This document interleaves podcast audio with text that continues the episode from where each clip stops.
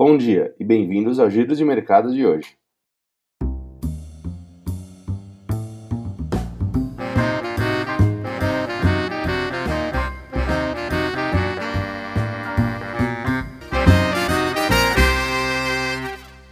Na semana passada, o Ibovespa fechou com queda de menos 0,7%, nos 125.053 pontos, puxado pela cautela dos investidores com as mudanças ministeriais no cenário político e repercutindo a divulgação do dado da inflação do IPCA 15, que veio acima do esperado.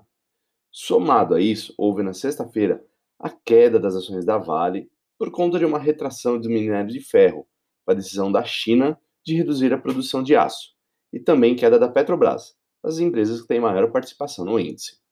Na contramão, as bolsas americanas fecharam renovando as máximas históricas, os índices refletem o retorno do apetite por risco, impulsionado pela forte temporada de resultados do segundo trimestre lá fora, que tem surpreendido positivamente até agora.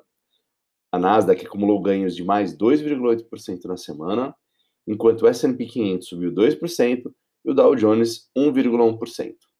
Na mesma direção, as bolsas da Europa também fecharam a semana em território positivo, em meio à diminuição da percepção de risco com a nova variante Delta do coronavírus e com dados positivos de PMI.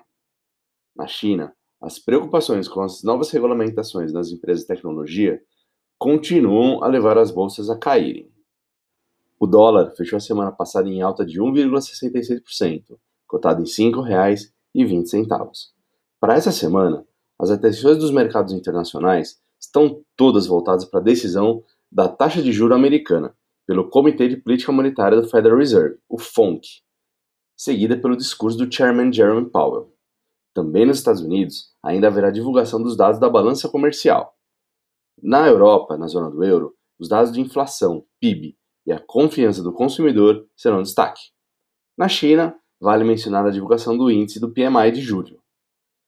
Aqui no Brasil, esperamos ainda as repercussões políticas das, da troca de ministérios e os desdobramentos adicionais das discussões sobre a segunda fase da reforma tributária. Bom, o giro de mercados de hoje termina aqui. Tenham todos uma boa semana, uma boa segunda-feira e até o próximo. Um abraço.